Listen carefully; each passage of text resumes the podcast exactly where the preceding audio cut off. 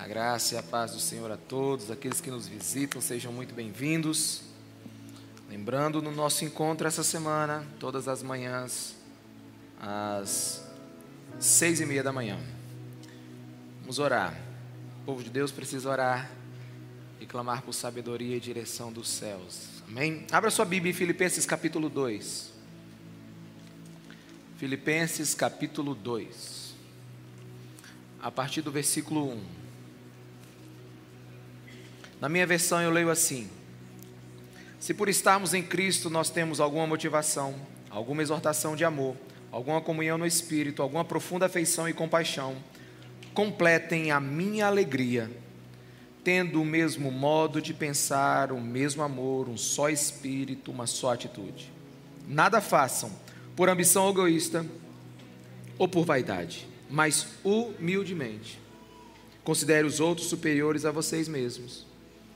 Cada um cuide não somente dos seus interesses, mas também dos interesses dos outros. Amém? Continuamos a nossa saga no livro de Filipenses, a carta da alegria. E agora nós temos o apóstolo Paulo. Entre tantas coisas que ele quer pedir a essa igreja, dar direção de Deus para essa igreja, ele fala assim: Vocês querem completar a minha alegria? Não me libertem, mas vivam sem muros, vivam sem construir um mundo onde o interesse seja somente seu. Pare de fazer as coisas por vaidade e ambição egoísta. Vivam em unidade e vivam em comunhão. Amém? Que o Senhor fale ao nosso coração e que Ele fale ao meu e ao seu, no nome de Jesus. Bem, meus irmãos, estamos cheios, estamos aqui vendo um homem cheio da alegria de Deus. E ele é enfático em pedir que a igreja ande em paz, para que ela não construa fronteiras, muros sobre elas. E é interessante que esse pedido de paz, ele não é novo e ele não é surpresa em qualquer tempo. Não importa o tempo em que vivamos, não importa o tempo que o homem esteve né, na sua existência, sempre teve alguém que pediu por paz, consciente ou inconscientemente. A paz sempre foi um desejo humano. Mas sempre teve aqueles que provocaram discórdia, briga, desacordos, tendências, divisão, facção, grupo, sempre teve. E a grande pergunta que eu faço quando eu analiso a questão da paz, a questão de andar juntos, ombreados, é porque que apesar de tantos esforços, é tão difícil viver em paz. Apesar de tantas palavras nesse sentido, nessa direção, porque é tão difícil viver em paz? Porque que o, o mundo parece esse barril de pólvora, onde basta uma pessoa ligar, né? Um fósforo e todo mundo está explodindo. Por que, que se pede tanto por paz e tão pouco dela encontramos? E se alguém ainda fizesse essa pergunta para a igreja, responda, igreja, à luz do Evangelho, qual é a resposta que a igreja daria ao mundo para a falta de paz? E ficamos numa sinuca de bico porque hoje para a igreja explicar a paz fica mais complicado porque parece que ela mesma não está encontrando. Ela mesma criou muros dentro de seus próprios cercados e criou guetos, facções. E é quando nós analisamos tudo isso, nós precisamos amadurecer muito na nossa opinião para alcançar a paz, a comunhão e termos uma vida em comunidade sadia. Eu penso que a gente precisa aumentar as nossas é, expectativas e aprofundar o nosso conhecimento. Não basta ser otimista nesse assunto, precisa descobrir qual é a solução verdadeira. Não é aqui lugar de meios rápidos ou soluções a jatos. Não se consegue paz hoje simplesmente porque você a deseja. Nós precisamos enxergar o problema e parar de ter soluções superficiais. E uma das coisas que nós precisamos entender é que a Bíblia nos ensina que a humanidade não é tão boa, que precisa apenas de um empurrão para subir de nível.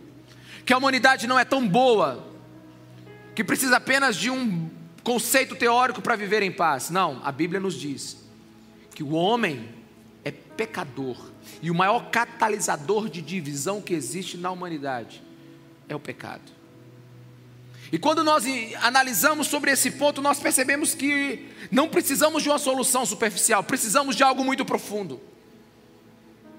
A Bíblia ensina que a humanidade, para viver em paz, ela não precisa apenas de uma lataria nova, ela precisa de uma reforma interna completa. E só com um evento extraordinário, dramático, sobrenatural, chamado Encontro do Homem com Jesus Cristo de Nazaré, isso será possível. A Bíblia diz que o mundo não está em paz, por quê? Filipenses capítulo 2, versículo 3. Nada façam por ambição egoísta ou por vaidade. O apóstolo Paulo, ele não só recebeu ofertas dessa igreja de Filipenses, mas ela, ele recebeu informações sobre ela, dizendo assim: olha, o povo de lá está agindo por ambição egoísta. O povo de lá está agindo por vaidade.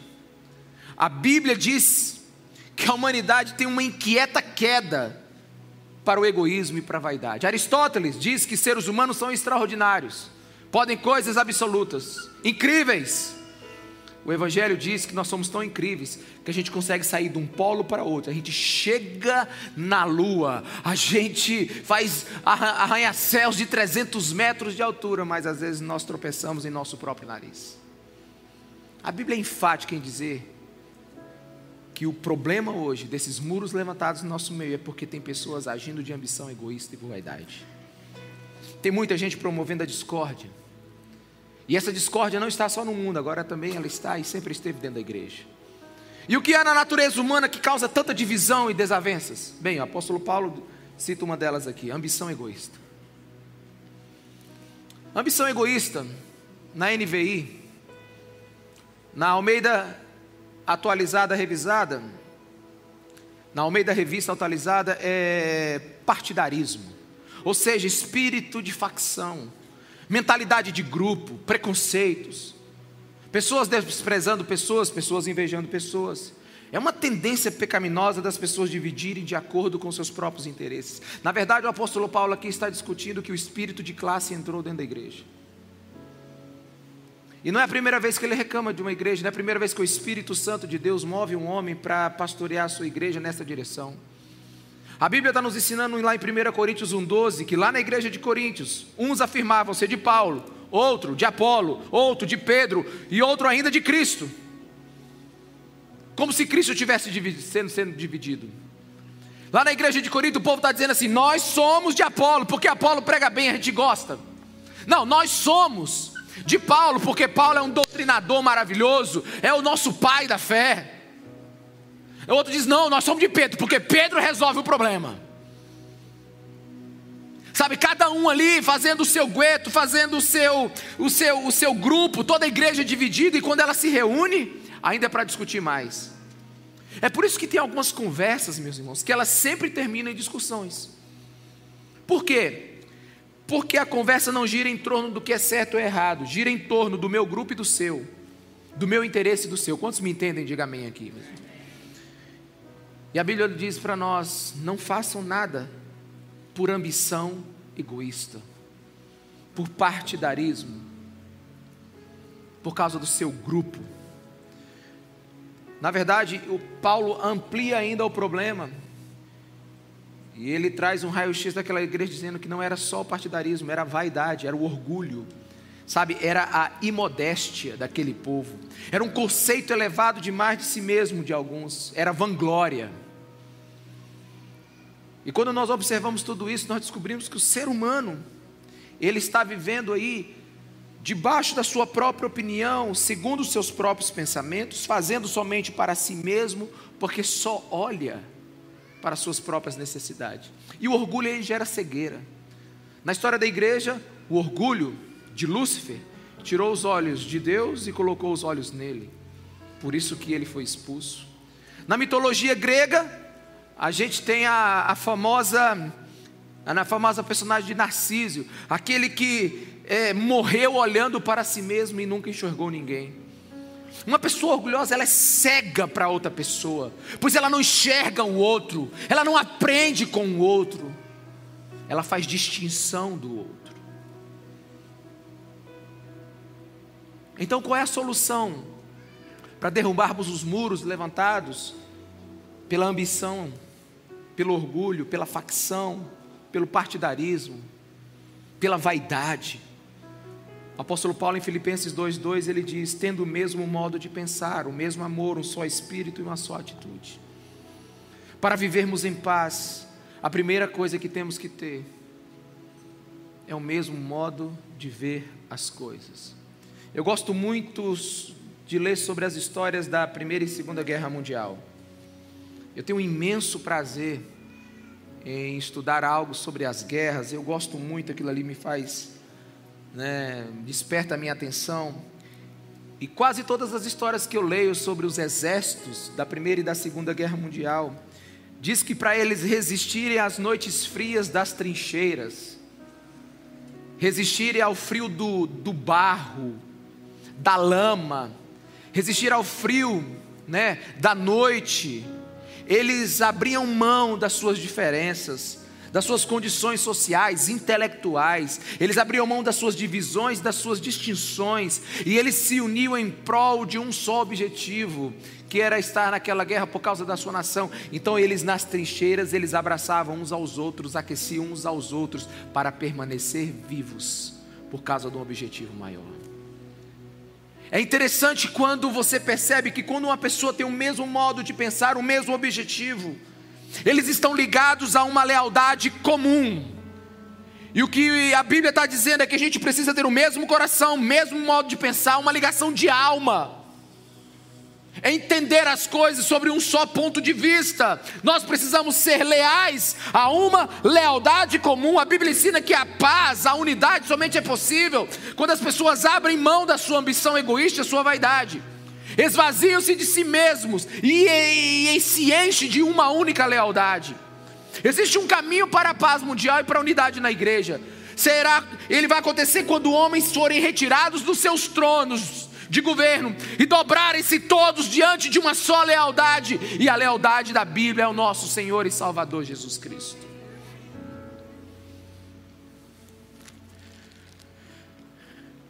Somente um toque dessa natureza poderá nos fazer todos irmãos de uma só família. Sabe, e preparando essa mensagem, eu, eu acho ela muito óbvia, em muitos aspectos. Mas, como disse Clarice Lispector, o óbvio hoje talvez é a coisa que mais precisa ser falada porque é a menos enxergada. Né? Por isso eu preciso dizer que quando a Bíblia fala de um mesmo só pensamento, de um mesmo só coração, de uma mesma só mente, ela não está falando de uniformidade. Ela está falando de unidade em meio aos diferentes. Ela está falando de unidade na diversidade. Meus irmãos, você sabe quando é que nós vamos encontrar unanimidade? Nunca. Você sabe aonde nós vamos encontrar unanimidade? No cemitério. Porque lá no cemitério, ninguém pode ser autêntico. Então a, a Bíblia não quer gerar unanimidade, uniformidade. Não quer todo mundo de um único uniforme, um monte de soldadinho fazendo as coisas do mesmo. Não, ela está falando de uma só mente e de um só modo de pensar, no sentido de que termos a capacidade de fazermos leituras semelhantes ou até idênticas sobre os mesmos fatos. Porque um ponto de vista é ver a partir de um ponto. Repito, um ponto de vista é ver a partir de um ponto. E o ponto pelo qual o cristão vê e enxerga as coisas é a palavra de Deus. É a partir daqui que nós tomamos as nossas decisões. Eu estou na igreja há muito tempo. E posso dizer que se nós não tivermos o mesmo ponto de vista, não lutar pelos ideais do evangelho, da palavra de Deus, já já nós vamos estar lutando por qualquer coisa, inclusive pela cor da parede da igreja, pela cor do vaso, a posição do vaso, qual a cor da bacia e da toalha, e ninguém vai ter os pés lavados e limpos. Se nós não lutarmos e tivermos o mesmo ponto de vista, nós vamos começar a lutar contra nós mesmos. E um dos maiores exemplos de unidade que eu conheço na diversidade é uma orquestra. Se você vê uma, uma orquestra antes dela se apresentar, você ficaria desesperado com a diferença de sons, de preparo, de técnicas, para que tudo aquilo funcione depois juntos. É impressionante. Já viu a diferença de um violino para uma flauta? De um piano para um clarinete? É absurda a diferença da técnica na utilização desses, desses instrumentos. Há uma diferença absurda nos sons deles, na forma de tocá-los, enfim. Mas tem uma coisa que une todos esses diferentes: uma partitura, uma música. Porque a beleza da orquestra não está na uniformidade, está na unidade dos diferentes quando eles estão em harmonia. E a harmonia é a capacidade de combinar elementos diferentes e torná-los ah, ah, sincronizados ao ponto de ser agradável aos ouvidos e provocar sentimento de beleza de quem vê. Então o apóstolo Paulo, a Bíblia está dizendo assim: vocês querem aumentar a minha alegria, igreja? Seja algo belo de ver. Várias pessoas diferentes no mesmo lugar, mas tendo a mesma fidelidade a um ponto de vista que é Jesus Cristo de Nazaré.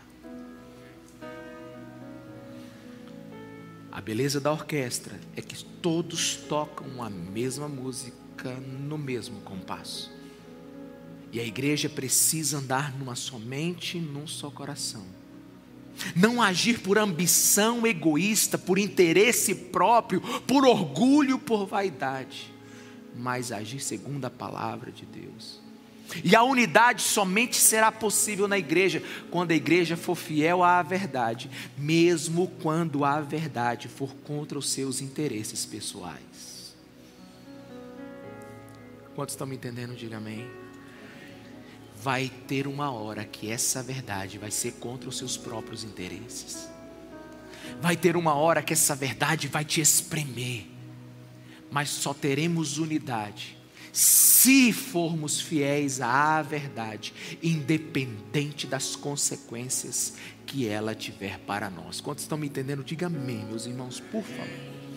Em uma conversa com dois estudantes de medicina essa semana ali no café. Eles me perguntaram sobre, pastor, você é contra o aborto? Eu falei, sim. Aí eles perguntaram assim: e se for no caso de estupro? Oh, pastor, você é, você é contra o aborto? Sim. E no caso de estupro, o senhor ainda é contra? Eu digo, sim. Continuo com a mesma opinião. Aí eles pararam, não me perguntaram. Eu digo, pergunta por quê? Porque eles precisam saber de onde eu tirei essa resposta. Não foi de uma ambição pessoal não foi de um interesse próprio, não foi de uma vaidade, de um orgulho. Eu tirei ela de um lugar, eu tirei ela a partir de um ponto de vista. Aí eles perguntaram: por quê? Eu digo: porque a minha fé me diz que Deus criou a vida e somente Ele a toma. Ele diz: e no caso de ter um infeliz que, né, de forma violenta, causou uma gravidez. Eu digo de novo, a minha fé me diz que ela pede para mim amar os meus inimigos e inclusive perdoá-los.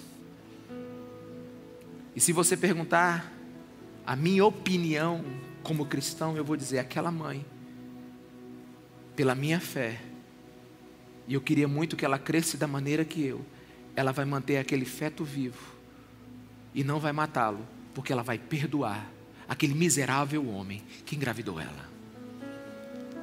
Então eu tenho um ponto de vista. Agora, imagine se for minha filha.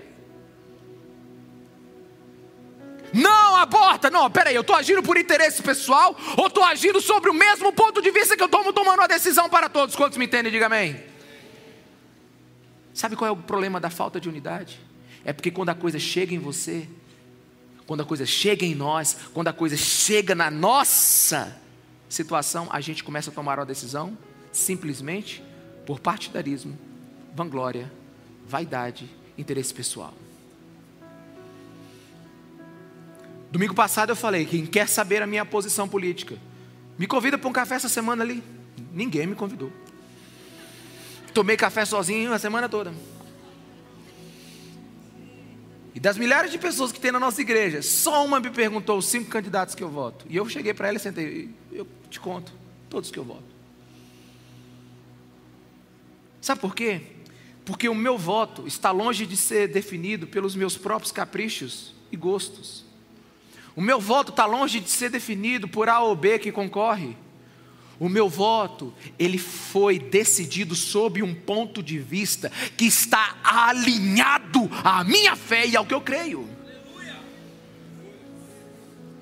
Porque candidatos passarão, partidos passarão, céus e terras passarão. Então eu não baseio a minha decisão no que eu penso, no que eu acho de outra pessoa. Eu baseio a minha decisão num ponto central da minha fé, que é a palavra de Deus, e a partir de então decido como viverei. Mas não, Paulo está dizendo: sabe qual é o problema de vocês? É porque quando chega na hora de decidir, vocês ainda estão decidindo por ambição pessoal, por interesse próprio, por vaidade, por orgulho, por facção. Sabe, foi engraçado esses últimos 30 dias que muita gente se autocensuraram para mim. Se auto-sabotaram. Como? Né, de vez em quando chegava um crente aí na igreja com é, como é que fala aqueles adesivos de campanha, né? né? Aí eu e, aí eu chegava e aí ia cumprimentar ele, ele já saía do carro dizendo assim: Pastor, eu só coloquei esse adesivo aí porque eu fui obrigado pelo meu trabalho, tá bom? Eu digo, meu irmão, não estou falando nada. Que angústia é essa no seu coração? Que prisão religiosa é essa? Não falei nada, irmão, não falei nada. Eu só fiquei pensando.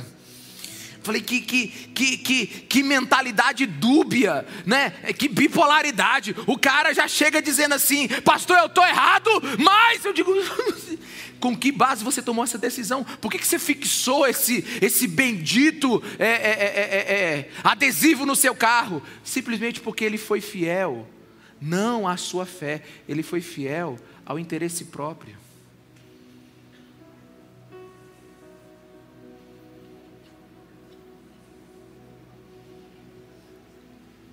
Ele só colocou ali para não perder o emprego.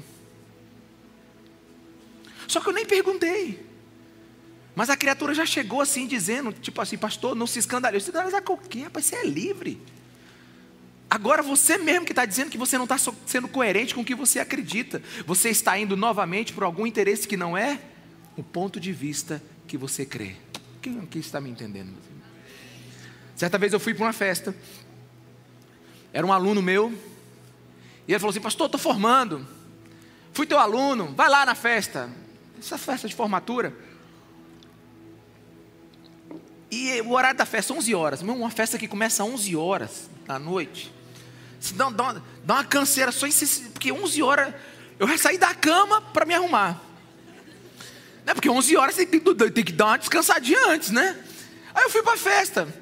Meu irmão, eu cheguei na festa no auge da festa. Você não tem ideia não sabe? Eu não sabia nem chegar no lugar, né? Eu, eu queria só encontrar a pessoa, dar um abraço nela, dizer que eu fui por causa dela e vazar. Só que eu não encontrei. E aí eu tô atravessando o salão, aí eu encontro um crente da igreja, sabe? E, ele tava feliz da vida, irmão. Ele tava assim alegre, ele tava assim, sabe, num, num outro estágio emocional, né? Eu não sei nem se, enfim. Aí eu sei que ele, na hora que ele me viu, ele parou. Aí ele, tipo assim, aquela cara para mim dizendo assim, pastor, eu tô desviado, não. Eu digo, não tô nem perguntando, irmão. Eu não tô nem perguntando. Eu não tô nem perguntando. Mas o cara se auto-sabota na hora. É como se ele estivesse dizendo assim: Eu não deveria estar aqui, mas estou, já, mas eu estou, estou errado. E agora o pastor me pegou. Que, que tem... Eu não estou dizendo isso. Você sabe por que ele saiu de casa? Ele saiu de casa por um desejo próprio. Ele tomou a decisão de estar lá porque quis. Ele foi em algum lugar da cabeça dele e decidiu que aquilo ali era um ambiente bom para ele. Ele, ele, ele, ele, ele, ele, ele, ele foi lá e para não perder o trabalho, ele botou adesivo no carro. Ele foi lá e para não perder alguma coisa, ele mentiu. É o que eu estou dizendo, meus irmãos, é de onde você está tirando o motivo das suas decisões. Eu queria que você gerasse uma autosuspeita hoje sobre sua vida. Sabe, e eu tenho, eu tenho que dizer algo aqui, porque estamos num mundo tão incoerente, que é preciso dizer algumas coisas. No domingo passado, por eu defender que Deus não está ungindo nenhum presidente, nenhum governador, e que a unção está sobre o povo de Deus, que não se unge um, um, um, um candidato cristão e o país se torna cristão, não, só vai ser cristão se a igreja for influenciadora. Aí saíram daqui dizendo assim: você volta no PT. Vem discutir. E hoje de manhã já diz: Ah, eu descobri, você vota no Bolsonaro. Eu digo: Ok. Sabe qual é o problema? O gueto. Sai desse lugar. Porque o apóstolo disse que nós, o apóstolo Paulo está dizendo que nós estamos construindo muros. Porque ainda estamos agindo debaixo do que? Dos nossos próprios interesses. No dia que um cristão decidir, segundo a palavra de Deus, o seu próprio entendimento, No dia que ele for uma só mente, um só coração, no dia que nós formos isso, então a gente vai parar de construir muros e vai começar a derrubá-los. Por isso eu quero que você faça uma autossuspeita hoje sobre você. Sua posição em Cristo está gerando uma conduta compatível com aquilo que você crê? Sua posição em Cristo está gerando uma conduta compatível com a sua fé por onde você anda? Suspeito de você mesmo agora.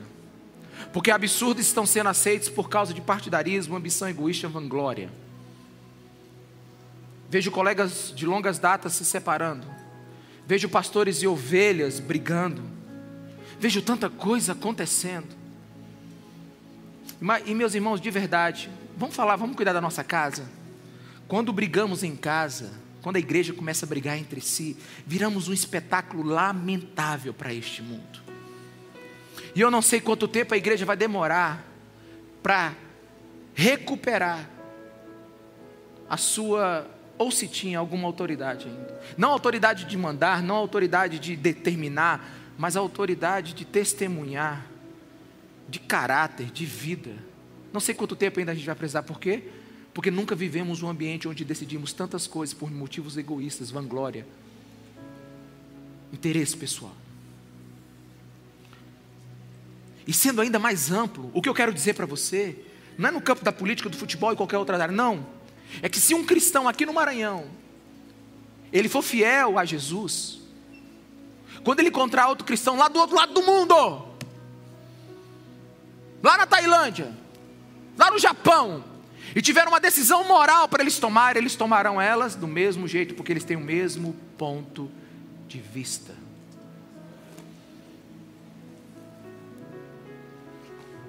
Ponto de vista do cristão é a palavra de Deus. A parede de separação somente vai ser derrubada pelo poder do Evangelho. A bandeira da paz somente é hasteada quando o reino de Deus chega e o nosso se vai. Essa é a única esperança para a igreja. E quando você pensa que a Bíblia vai diminuir o ritmo, e ela está dizendo assim: pare de fazer coisas por ambição egoísta, por vaidade, por orgulho, ela, ela dá uma acelerada e diz assim: agora que você não faz isso por ambição egoísta nem por vaidade, viva humildemente. E, humildemente considere o outro maior do que você. Ah, aqui nós temos uma acelerada grande. Aqui nós temos uma, uma um alto lugar para ir. Porque se olhamos com humildade para nós mesmos, repito, se olharmos com humildade para nós mesmos, repito de novo, se olharmos com humildade para nós mesmos, não poderemos achar ninguém melhor do que a gente. Porque você vai descobrir coisas em você que você não teria coragem de contar para ninguém. Porque você vai descobrir que você faria coisas e não faz. Seja lá por vergonha ou por temor do Evangelho, mas você descobre que esse ser está dentro de você. A humildade faz eu enxergar quem eu sou. Não é à toa que homens como o apóstolo Paulo, depois de olharem para si mesmos, dizem assim: Ele miserável homem que sou, quem me livrará da morte que tem dentro desse meu corpo? Eu sou o pior de todos os pecadores. Sabe por quê? Porque a humildade nos faz ver que ainda nós não chegamos lá. E a humildade faz com que todo julgamento comece em nós. Depois no outro. Humildade é ter a ideia correta sobre si mesmo. Muitos acreditam, e alguns defendem, que essa palavra foi cunhada, que foi criada para o cristianismo. Porque humildade, para os gregos, era algo sem valor, e para os romanos era uma abominação. Então foi no cristianismo que a palavra humildade se tornou uma virtude. E nada mais correto do que isso dentro de toda a cosmovisão bíblica, porque não se passa pela porta estreita parecendo um pavão, e nem se anda no caminho estreito com os joelhos altos como um orgulhoso cavalo machador.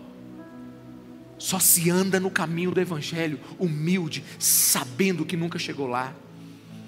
Sabe, humildade é, é, é aquela gente, sabe,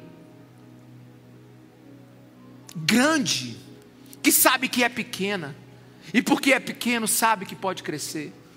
O orgulho é aquela gente pequena que se acha grande, e só pode se tornar maior se diminuir o outro. Mas o humilde não. O humilde, ele sempre olha as coisas a partir dele. Ele diz: Senhor, como eu sou mal mas graças a Deus por Cristo Jesus na minha vida, e Ele para de ficar julgando e levantando os muros por onde Ele anda. Quantos me entendem, meus irmãos? É a humildade que faz todo humano, ser humano ver que ele é criatura e não é autossuficiente. Quanto mais acharmos que somos, menos no caminho de Cristo andamos. E deixa eu te falar uma coisa sobre a humildade, sobre a humildade. A humildade ela é muda. Ela nunca quer se provar em circunstância alguma. Porque a humildade é a única graça que perdemos quando descobrimos que a temos. E eu quero falar algo bem devagar aqui agora. A falta de humildade mata Deus dentro de você. Não é à toa que os fariseus orgulhosos mataram Jesus. Porque humildade é o correto conhecimento de quem Deus é e de quem eu sou. Caso contrário, somos ainda orgulhosos.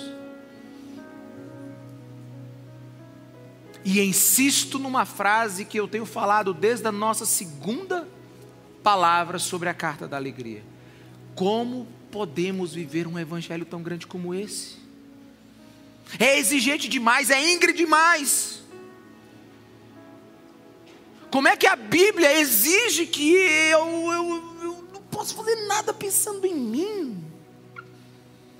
Eu tenho que me despir de todo orgulho, eu preciso ser humilde, considerar o outro superior a mim mesmo e não cuidar só dos meus próprios interesses, mas ainda cuidar do interesse do outro. Que lugar alto é esse? Como isso pode ser vivido? Eu não sei se você percebeu, mas eu deixei o primeiro versículo por último para te provar que Deus, Deus, não te pede nada que antes Ele não tenha te dado. No versículo 1 de Filipenses 2 diz assim: Se portanto estamos em Cristo, nós temos alguma motivação, alguma exortação de amor, alguma comunhão no Espírito, alguma profunda afeição e compaixão. Nesse versículo eu entendo que a Bíblia somente exige conduta de quem está em Cristo. Ela está falando assim: se vocês receberam Cristo como Senhor, se o amor dele está dentro de vocês, se fez alguma diferença em vocês, se vocês estão em comunhão com o Espírito Santo, se isso significa alguma coisa, façam-me um favor.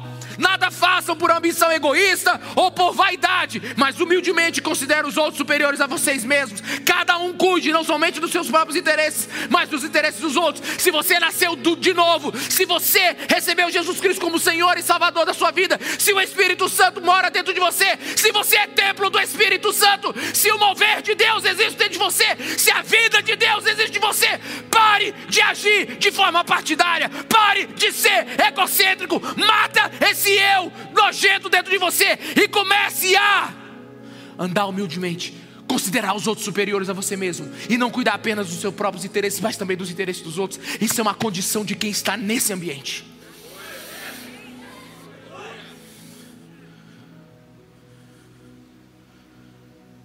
A Bíblia não te pede nada que ela não te deu. Uma vez, Agostinho tendo uma conversa séria com Deus, isso está na sua autobiografia. Ele diz assim: É alto demais o que o Senhor está me pedindo. Mas parece que depois ele medita. E ele diz assim: Senhor, pede-me o que quiseres, desde que o Senhor me dê o que pediste. Parece uma frase difícil de entender. Mas ele está dizendo assim: Eu só consigo por causa da sua graça.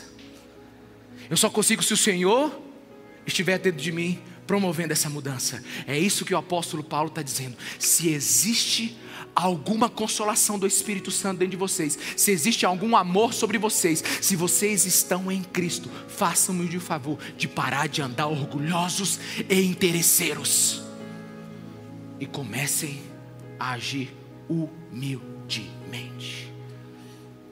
Até porque é absolutamente coerente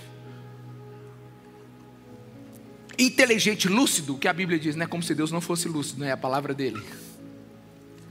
Mas o pedido aqui ele está feito, está sendo feito para um grupo que realmente está dentro do ambiente que isso pode acontecer.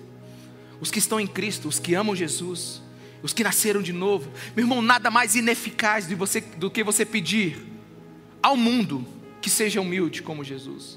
Nada mais ineficaz do que você pedir a outra pessoa que não encontrou Cristo que ela seja parecida com Jesus.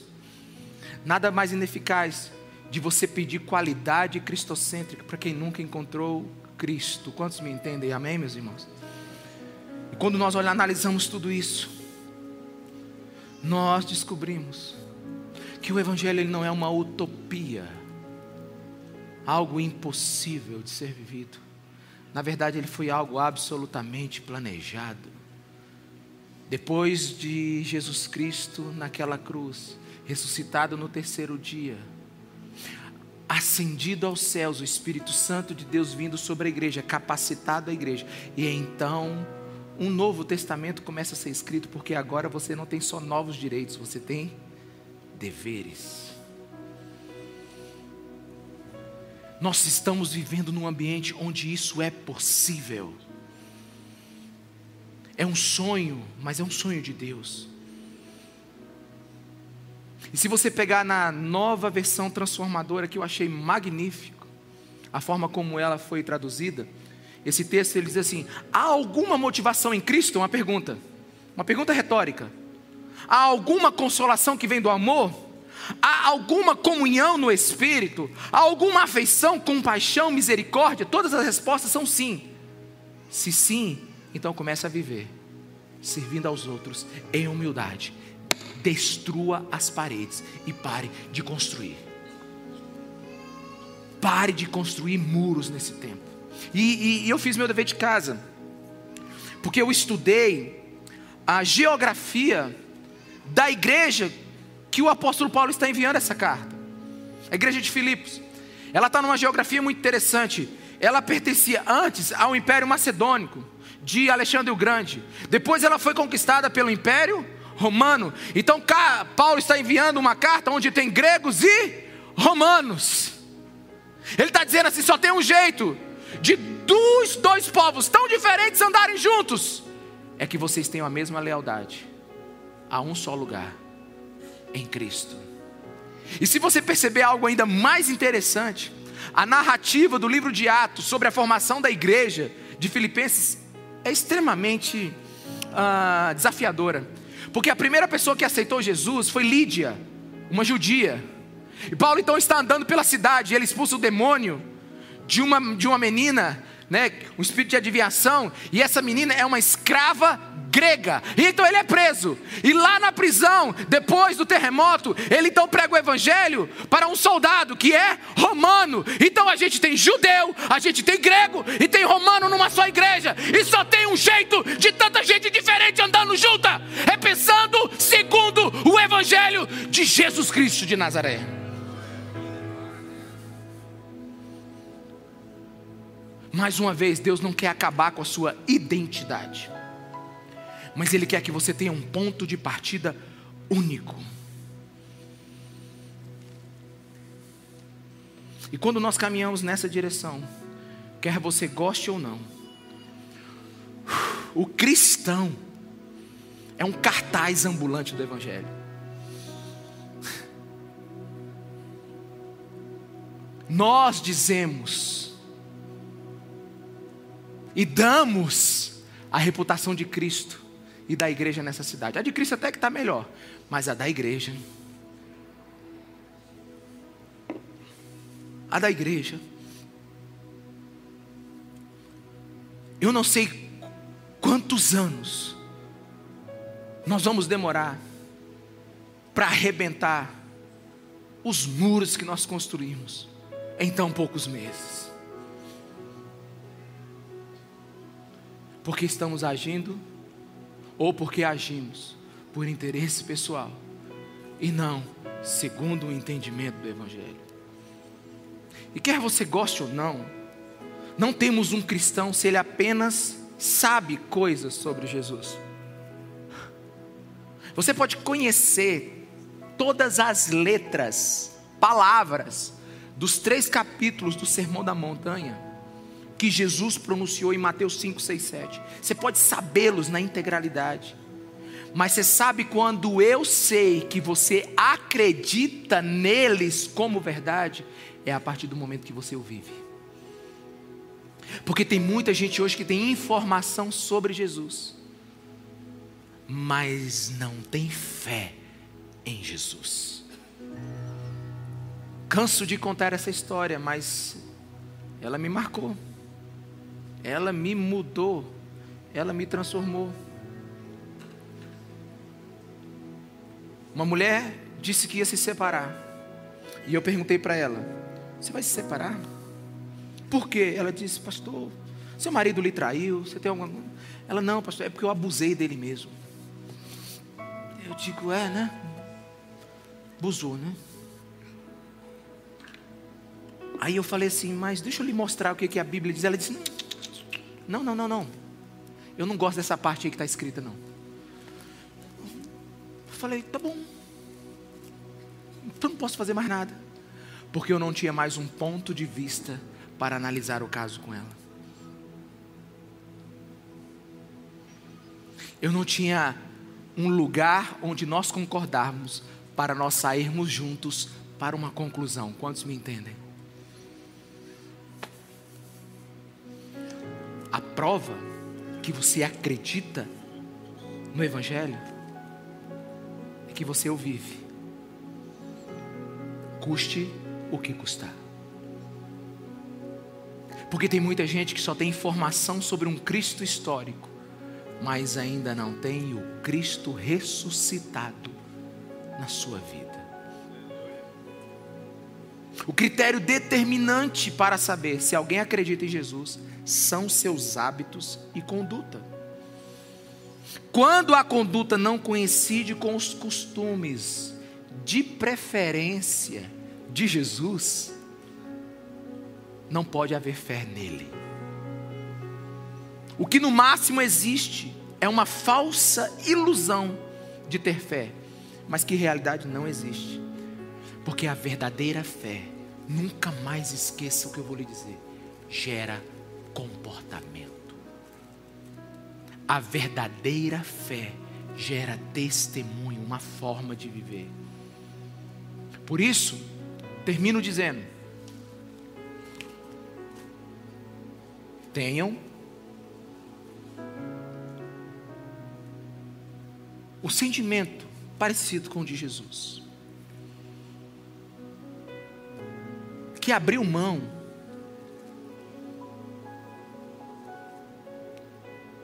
e começou a servir, mesmo sendo Deus. Que não foi partidário, que não foi agiu por interesse pessoal, vaidoso, orgulhoso, mas humildemente não cuidou apenas dos seus próprios interesses, mas começou a cuidar dos interesses de muitos. Deus proveu o ambiente para que isso acontecesse. Se você está de um, debaixo de um guarda-chuva chamado Cristo Jesus, amor do Pai, comunhão com o Espírito Santo, você está dentro do ambiente que pode lhe mudar. Agora, se tudo isso existe e você não muda, qual é a conclusão que você chega? Hã? Se Deus proveu o ambiente para nós termos a identidade cristã, e você ainda não a vive, qual é a conclusão que você chega?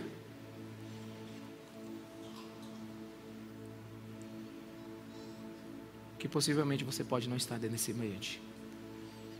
Que possivelmente você pode ser só uma pessoa que tem informação sobre Jesus, mas ainda não tem fé em Jesus. Meus irmãos, eu não tenho fé em Alexandre o Grande. Eu conheço Alexandre o Grande pela história. Eu não tenho fé em Napoleão. Eu conheço a história de Napoleão. Eu não tenho fé em Martin Luther King. Eu conheço a história de Martin Luther King. Eu tenho fé em Jesus. Por isso, quando chega um livro aí dizendo assim, o Cristo histórico nunca pode ser provado. Eu não leio a Bíblia para que ela me prove que Jesus existiu. Jesus para mim é uma verdade por causa da minha fé. É por isso que filosofias desse mundo não tocam na raiz do que eu creio. Sabe por quê? Porque eu não, eu não estou lendo os quatro evangelhos para eles me provarem que Jesus Cristo. Eles não querem provar a existência de Deus, eles querem passar uma vida de quem crê em Jesus como Senhor e Salvador. Tem muita gente que fala assim, e a Bíblia não prova que dinossauros existem. Eu digo, mas a Bíblia não é um livro sobre dinossauro. A Bíblia não diz que não tem seres extraterrestres. A Bíblia não é um livro para analisar as galáxias. A Bíblia é um livro que fala sobre um Cristo, que tem uma cultura, um reino, e que se você não vive semelhante a Ele, é porque Ele não é uma verdade para você.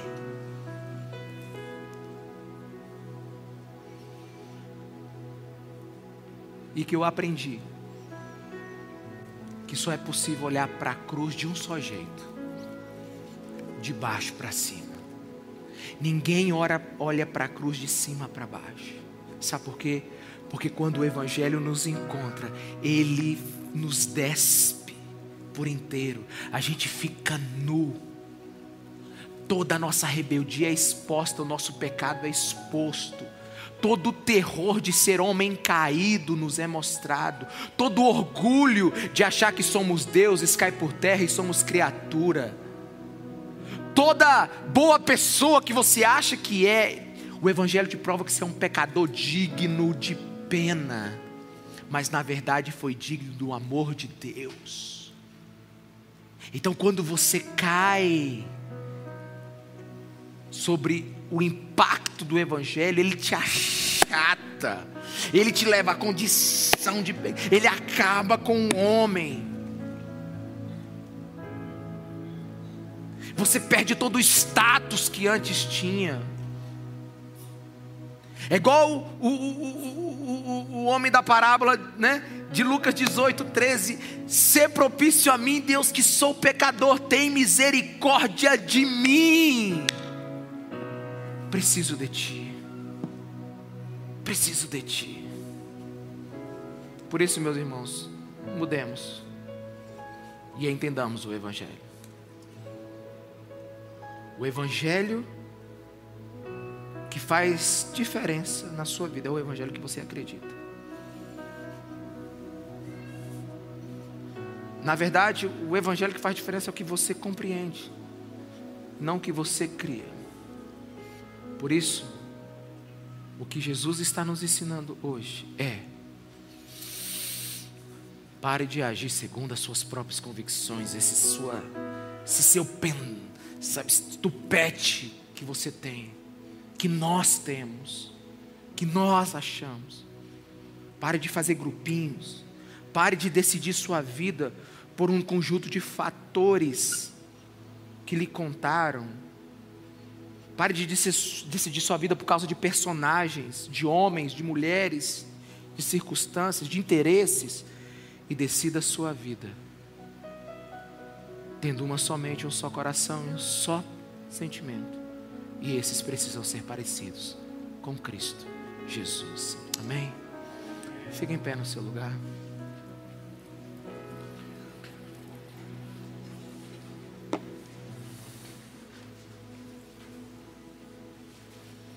Feche seus olhos.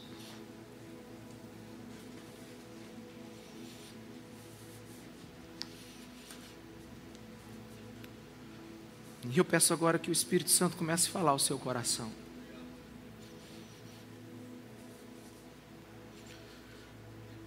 Que tudo aquilo que já foi falado, conversado, tudo aquilo que já foi exposto, que não venha, não venha como só uma informação para você,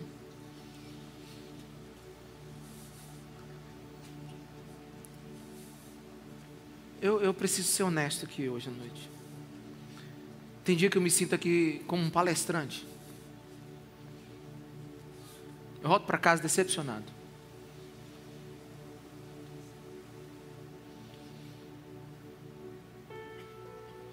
Vá orar mais, pastor. Você está precisando orar para ter presença de Deus aqui nesse lugar. Mas tem dia que eu saio daqui como palestrante.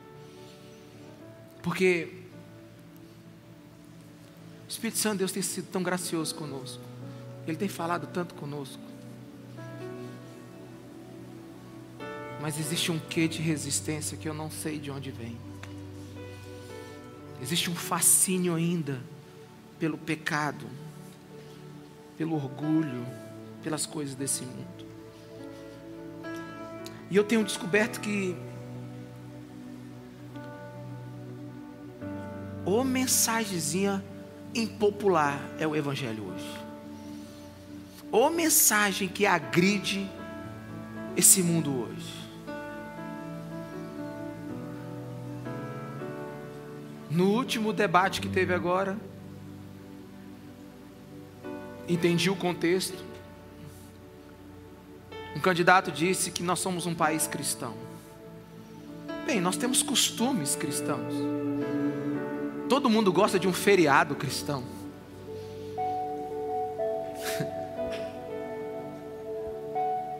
Nós temos o Natal, celebra o nascimento de Jesus. Nós temos o feriado de Corpus Christi, Semana Santa.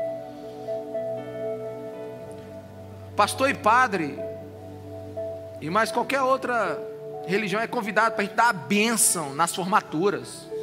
Tem o culto de ação de graça. Graça é favor imerecido. É, eu não conseguiria sem Deus. Mas lá, não sei se é isso que está na cabeça, mas está lá bonito. Se, não pode ter um casamento se não tiver um religioso lá orando, abençoando. Meus irmãos, nós somos um país com costumes cristãos. Mas precisamos nos tornar uma igreja cristã. Uma igreja que vive o Evangelho. E como diz o apóstolo Paulo em Filipenses 1, 29, que receba a graça, mas também receba o privilégio de sofrer por causa de Cristo. Porque o Evangelho que nós precisamos, daqui para frente, não é o Evangelho mimimi, água com açúcar, não. É o Evangelho que vai exigir de você uma postura. Porque se você está nessa igreja aqui agora, se você se diz cristã, se você se diz evangélico, aliás, é uma confusão hoje, porque a gente tem roupa evangélica. O que, que é isso? O que, que é isso? A gente tem, tem gente assim, e música? Tem música evangélica. Daqui a pouco a gente vai ter o que evangélico? Hotel evangélico. A gente tem até uma bancada evangélica. A pergunta é se o evangelho está regendo essas pessoas que se dizem evangélicas. Um dia uma pessoa chegou para mim, pastor, você ouve música do mundo? Eu digo, e tem música de outro lugar?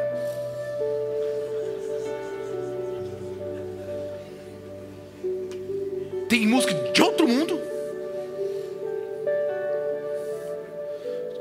Certo que eu estou sendo assim, bem, né? Crítico aqui. Mas o que eu quero dizer é que a gente acha bom quando a gente cria um guetozinho, um partidarismo ali, né? Um interesse pessoal que a gente se protege. Não, nós somos. Que, irmão, você só é se estiver em Cristo. Se Cristo rege a sua vida, o seu coração. Eu passei 27 anos indo para a igreja.